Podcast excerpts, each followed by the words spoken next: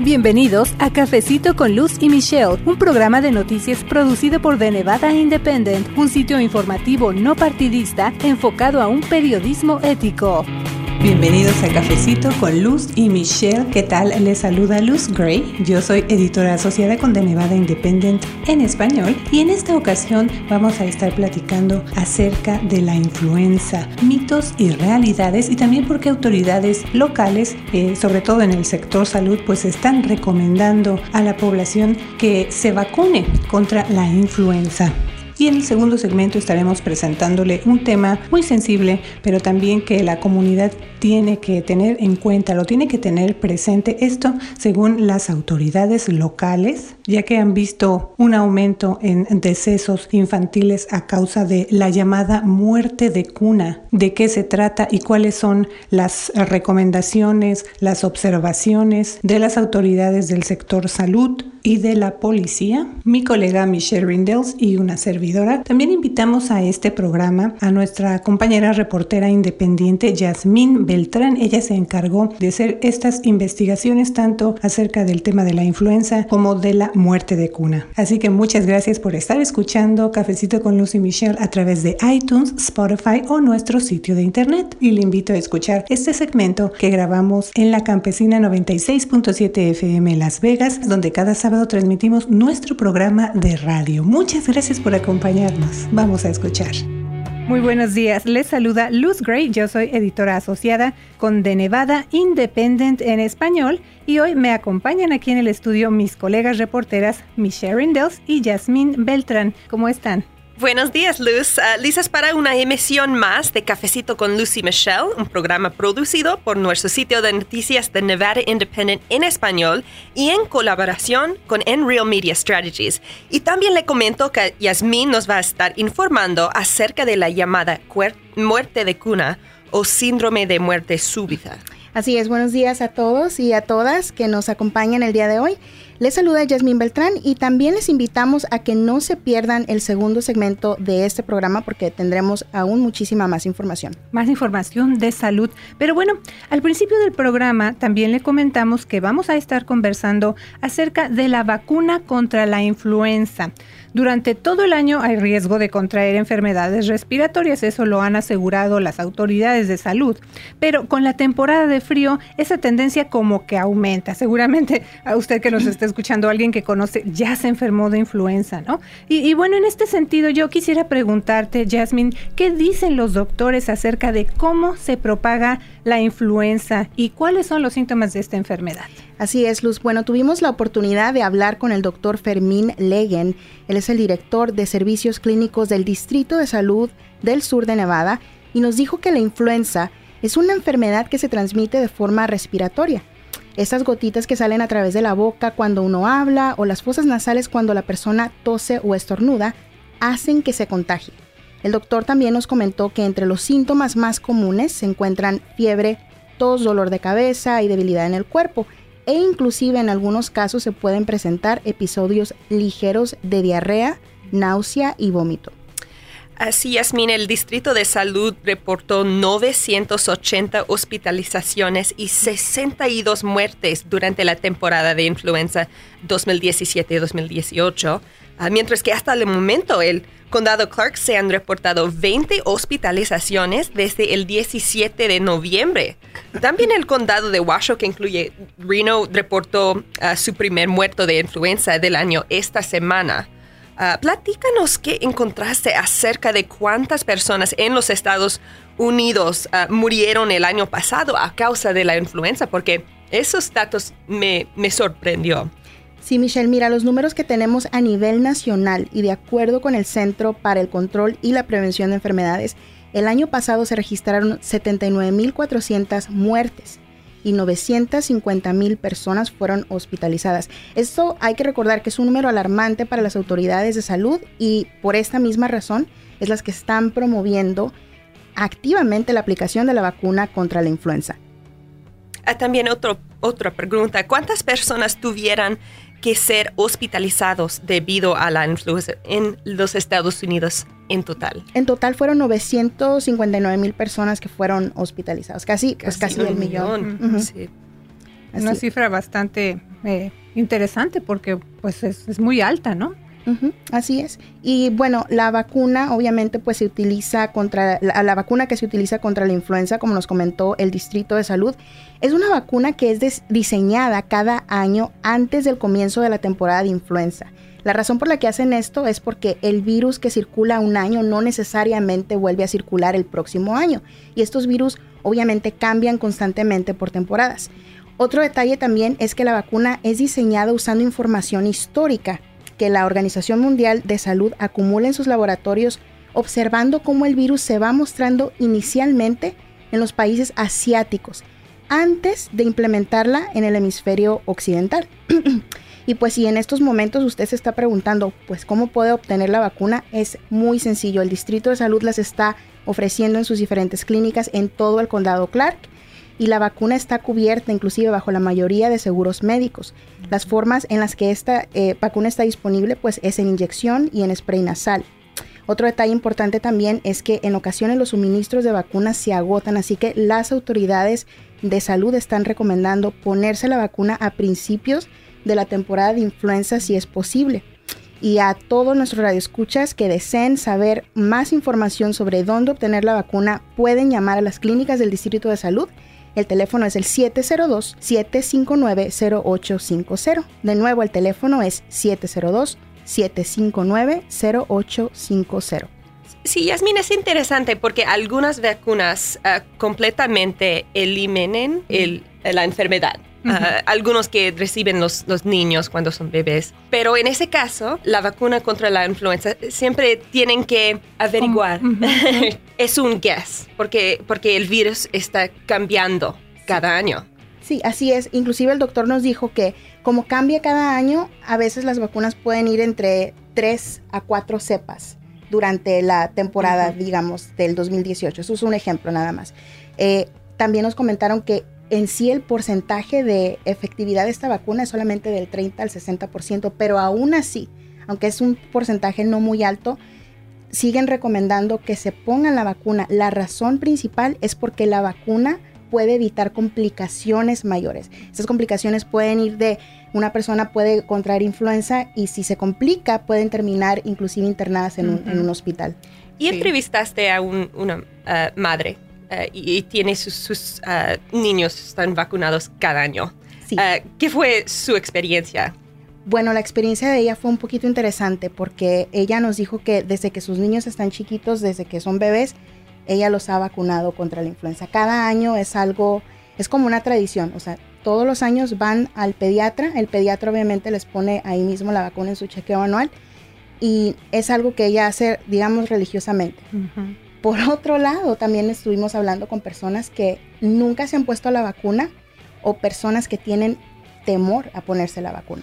Sí, y justamente de, eso quería preguntarte, de esa otra parte, de quienes no creen mucho en la efectividad de la vacuna o que dicen, me la pongo, pero los, eh, efectos secundarios son muy fuertes. Entonces tú tuviste la oportunidad, Yasmin, de, conversar con una persona y ahí lo, pusiste en tu nota. Y si nos quieres dar eh, un poco más de detalles o platicarnos de, de ese caso, de lo que te dijo esta persona desde su punto de vista, ¿no? Bueno, ella, tenía, ella tiene obviamente un punto de vista de que la vacuna le, le da miedo, le da miedo aplicársela.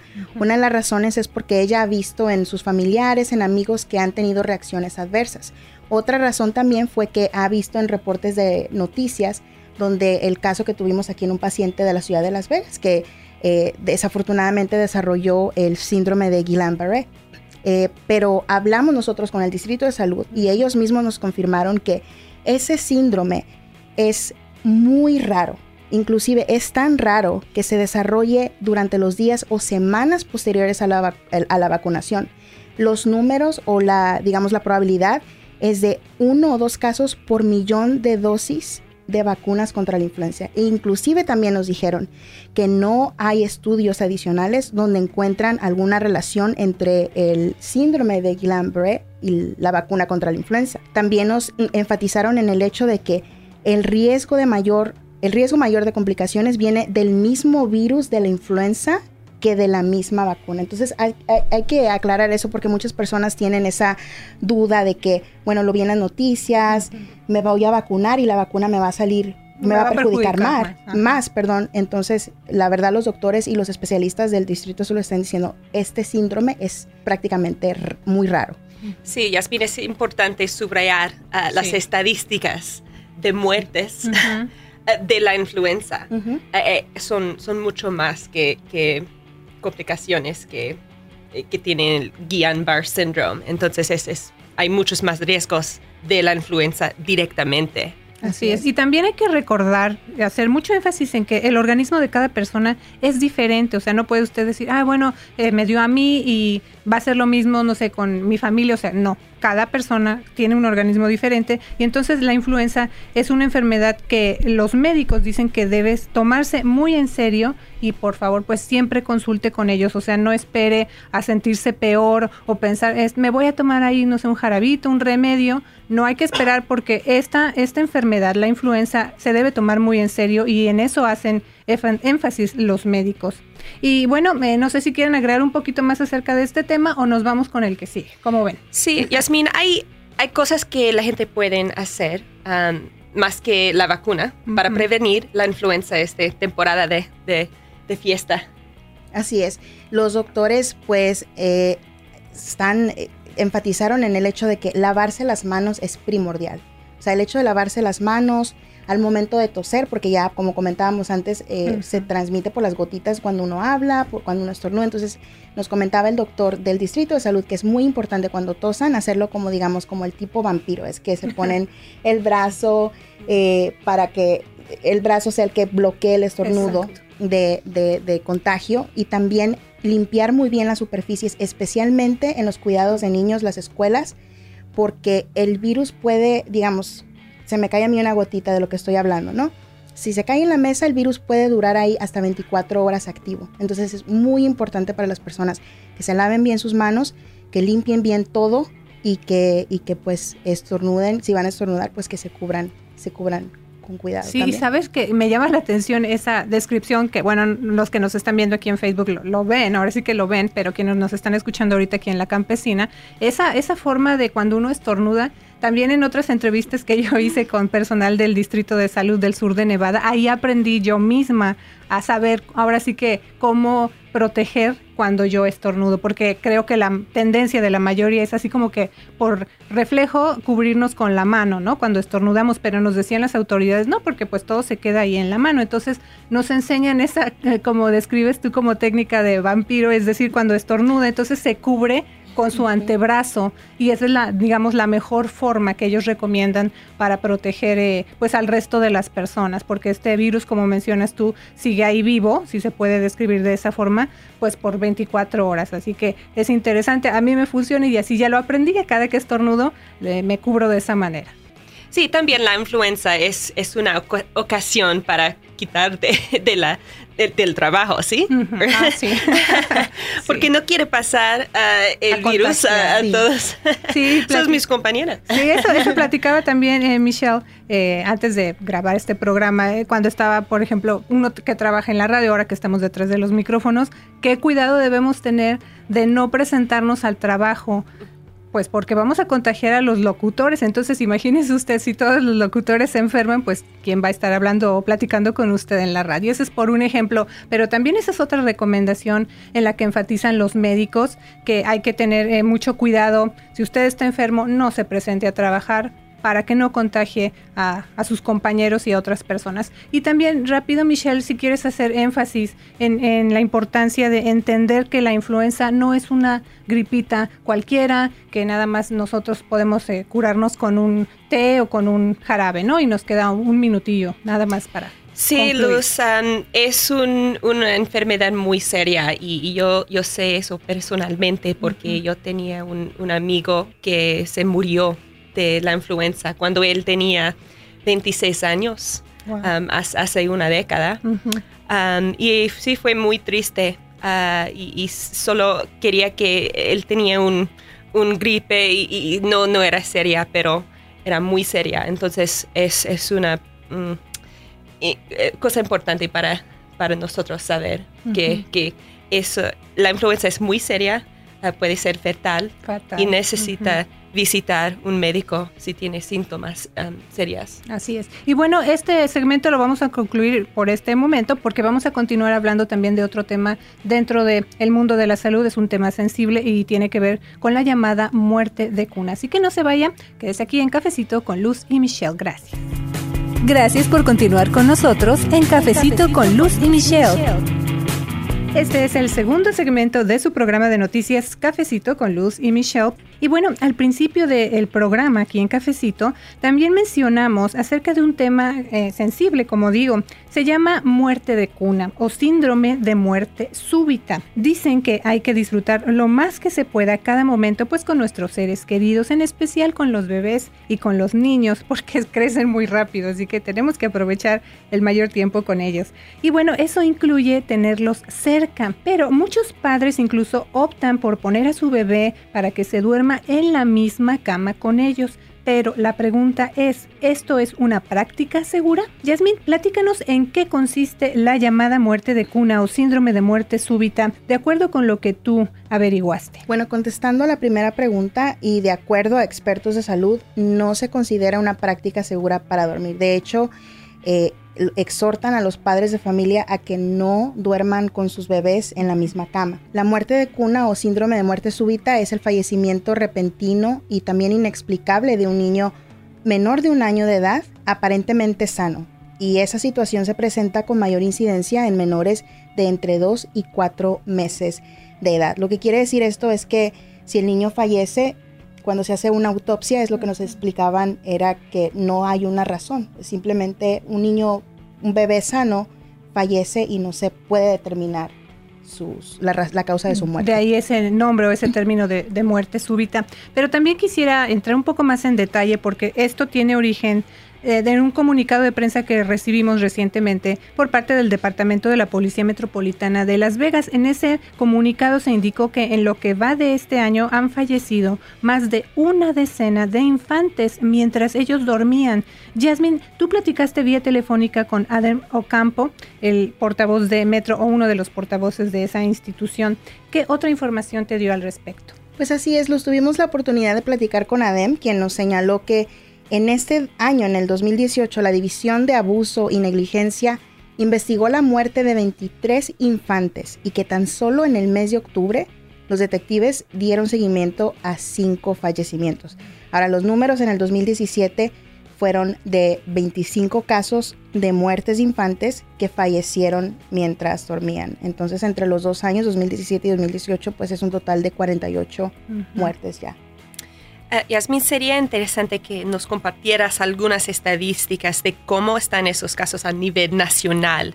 Ah, por ejemplo, encontraste datos en un reporte de la revista académica Pediatrics y también información del Centro para el Control de Prevención de Enfermedades. Así es, Michelle. El CDC, pues el Centro para el Control y la Prevención de Enfermedades, reveló en esos estudios que en los Estados Unidos ocurren casi 3.500 muertes relacionadas con el sueño. Estos son muertes de infantes.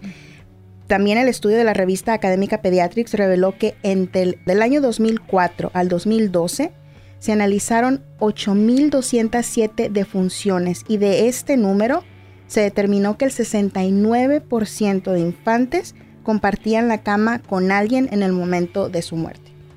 Sí, y Yasmin, la la práctica de dormir con su bebé es, muy común. Ah, hay, hay 61% de mujeres o, de, padres que, dicen, sí, he dormido con, con mi bebé en, mi cama. Entonces, eso es muy común, es un hábito que, que es difícil para, cambiar y, entonces las autoridades tienen problemas de, de convencer las familias que, que, eso no es, no es seguro. Así es. Ah, para esos casos ah, de muerte súbita no solo se registran en el sur de Nevada, de hecho también el portavoz de la oficina ah, del médico forense del condado Washoe, Justin Norton, te dio varios detalles de una campaña para crear conciencia acerca de la muerte de cuna Yasmin, platícanos un poco de esa campaña. Así es, Michelle. Bueno, en el condado Washoe se registró la muerte de un menor de dos años de edad eh, relacionada con el sueño. Esto fue en el 2017. Y en lo que va de este año en, el, en el, condado, pues se han documentado solamente cuatro autopsias, todas de menores de dos años. Lo que sí nos confirmaron es que esta es la causa número uno de muertes en el, en el condado Washoe. Obviamente aprovecharon que octubre fue el mes de la concientización del síndrome de muerte súbita y lanzaron una extensa campaña informativa sobre esta problemática. La campaña pues consistió en 50 boletines espectaculares, pusieron lo que son en los autobuses de la Comisión de Transporte Regional mostrando un mensaje, también pusieron lo que se llama billboards, hicieron la campaña en las redes sociales pero lo que se me hizo muy curioso también es que repartieron mamelucos para los bebés con el mensaje carga frágil. Y eso era simplemente para que los papás tuvieran la referencia de que se debe de tomar con mucha precaución un bebé. Y estas son las precauciones que se deben seguir al, acostarlo también. Fíjate, en cuanto a esta campaña, cuando estábamos eh, leyendo tu, nota, Jasmine, me llamó mucho la atención porque yo no recuerdo, por lo menos aquí en Las Vegas, llevo 18 años viviendo aquí, haber visto una campaña tan, tan intensa y tan gráfica en, el sentido de que pues tenían al bebé y eh, tenía su mameluco con ese mensaje. Entonces, eso quiere decir que de verdad es una campaña para que la comunidad preste atención y no nada más los padres también las personas que cuidan a los bebés y quienes estamos en contacto con bebés. Así que se me hizo, eh, me llamó mucho la atención esa parte de esa campaña. Pero es importante recordar que la información que han dado a conocer estas autoridades, Jasmine, acerca de los riesgos de dormir en la misma cama con el bebé, como decía, no es nada más para los papás, sino también para quienes cuidan a los bebés. Y mucha atención, amigos que nos están escuchando. Jasmine, ¿nos puedes dar más detalles de las recomendaciones de estas autoridades con quienes tú platicaste para prevenir los riesgos, específicamente el llamado ABC por sus siglas en inglés? Así es, Luz. Pues las autoridades con las que hablamos enfatizaron la regla del ABC, como, como tú mencionabas. Esto significa que un bebé siempre debe de dormir solo, boca arriba, es decir, sobre su espalda, y que siempre debe de dormir en su cuna. Ahora, también advierten sobre los peligros que hay en la cuna, porque muchas veces muchos padres dicen, ok, ya lo voy a poner en la cuna, pero no se dan cuenta que las cobijas, las almohadas, inclusive los llamados bumpers, que son como unos colchoncitos que van alrededor de la cuna, pueden ser extremadamente peligrosos.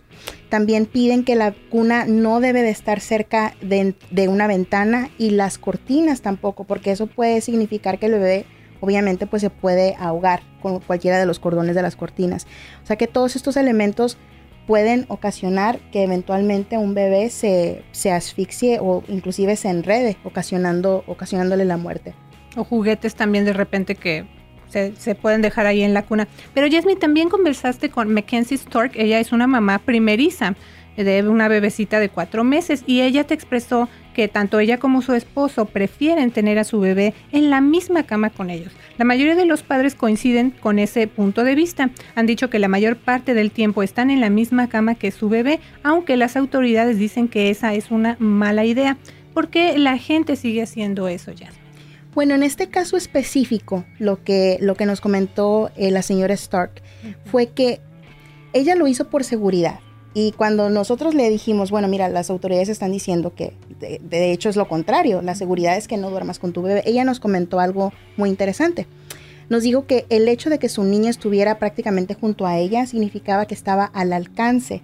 Quiere decir que ella podía ver si respiraba o inclusive hacer más fácil la lactancia, que en esos primeros meses obviamente las mamás están demasiado cansadas, entonces es un poco más conveniente para ellas ponerlas enseguida. Es exactamente lo que ella nos, nos comentaba, hace la lactancia mucho más fácil. También nos comentó que ella sí estaba preocupada e inclusive dudó antes de tomar la decisión de dormir junto a su bebé porque pues sí sabía y estaba consciente de lo que es el síndrome de muerte súbita, pero que después de tratar varios productos sintió que lo mejor era pues que se quedara con la bebé en medio de, de ella y pues de su esposo. Otro factor que debemos mencionar es que hay padres o cuidadores de bebés que duermen con los pequeños en la misma cara porque no tienen recursos para comprar una cuna, un Moisés o una camita. Ah, durante su campaña, el gobernador electo de Nevada, Steve Sisolak, dio a conocer una plataforma de salud en la que se incluía un programa piloto llamada Cajas para Bebé o Baby Boxes. Yasmín, ¿de qué se trata esa iniciativa? Bueno, si nos comunicamos de hecho con la, perdón, con la oficina del nuevo gobernador electo y nos dijeron que sí, en, en, la plataforma que él lanzó, el programa piloto Cajas para Bebé, pues iba a consistir en que los futuros padres recibieran artículos para bebé, obviamente a bajo costo, y proporcionar sobre todo materiales educativos. Nos dijeron que todavía no estaban muy seguros en qué iban a consistir exactamente los materiales, pero que se están basando en un modelo donde en otros países se, aplica este tipo de cajas. son cajas que realmente, o sea, cabe un bebé y la llenan con, digamos, pañales y con mucha, mucha información, folletos sobre los riesgos de dormir precisamente con el bebé sin, sin ninguna, digamos, sin ninguna cuna especial o sin ningún Moisés. Entonces, eso está en los planes. Todavía no pudieron confirmar exactamente en qué va a consistir, pero sí fue parte y es parte de, la plataforma de, salud del gobernador electo. Sí, a veces es las cobijas y, y los almohadas que son los peligros para los bebés. Entonces, a veces es una caja, es, es la situación más, mejor para el, para el bebé, para que duerme solo y duerme sin todas esas cosas que puede asfixiar al bebé. Y de hecho eso fue lo que nos dijeron las autoridades, eh, e inclusive el Departamento de Policía también durante la conferencia de prensa que hicieron, mencionaron el hecho de que el bebé duerme en medio de la cama entre dos padres, aun si no hay almohadas alrededor del bebé, el bebé corre el riesgo de que si un padre durante el sueño se voltea, el papá no se va a dar cuenta que está prácticamente sofocando al bebé. Entonces es por eso que sí piden definitivamente no, no se duerman con los bebés en medio de la cama y si pueden obviamente usar una caja que en este caso pues es el plan, el plan que tiene el gobernador electo pues es, prometedor para este tipo de situación. Y bueno, el tiempo se nos va rápido, siempre digo aquí en la radio, pero no quisiera eh, concluir este segmento, Yasmin, sin que antes tú nos platicaras o nos hicieras énfasis en eh, si tú encontraste alternativas, medidas para prevenir este síndrome de muerte de cuna? Bueno, pues obviamente eh, sí encontramos cuando fuimos a, buscar tiendas y a hablar con personas que, que, venden este tipo de productos, sí hay productos que aumentan definitivamente la seguridad del bebé en caso de que los padres decidan compartir la cama. Entre ellos son cunas portátiles que se pueden colocar junto a su cama. También hay camitas que son en forma de Moisés, Moisés perdón, muy pequeñas, conocidas como sleepers y estas camitas se pueden poner en medio de la cama protegiendo, tiene una barrera especial que protege en caso de que el padre se voltee, ya no permite esa barrera que ah, lo asfixie. Y bueno, para más detalles, por favor vaya de Nevada Independent en español y lea esta nota que nosotros publicamos, que Jasmine investigó. Y te agradecemos mucho, Jasmine, entonces por compartir esa información. Pero antes de que el tiempo nos gane, Michelle, también sucedió algo en cuanto al tema de salud y de Obamacare y está involucrado Nevada. ¿Nos quieres dar esa actualización? Sí, Luz. Um, el gobernador Sisolak, uh, él, va a tener eh, el rol del gobernador, gobernador después de Governor Sandoval um, sale de, la oficina. Él está uniendo a una demanda para defender Obamacare o, la ley de salud uh, asequible, um, eh, cuidado de salud asequible. Entonces es un cambio porque en el pasado Nevada no estaba involucrado en el defenso de Obamacare, estaba fuera de eso. Um, sí, Obamacare está en peligro porque hay, personas que quieren eliminarlo um, y siempre está en Congreso una batalla uh, para eliminarlo, pero Nevada ya está uh, uniendo a una demanda para preservar la ley de cuidado de salud asequible. Y también puede leer más detalles en The Nevada Independent en español y vamos a seguir informando muy de cerca. Muchas gracias, yo soy Luz Gray, editora asociada. Y yo soy Michelle Rendell. Gracias por informarse con The Nevada Independent en español, a nuestro estado. Nuestras noticias, nuestra, voz. Gracias por habernos acompañado a una emisión más de Cafecito con Luz y Michelle, un programa de noticias producido por The Nevada Independent, un sitio informativo no partidista enfocado a un periodismo ético. The Nevada Independent en español, nuestro estado, nuestras noticias, nuestra, voz.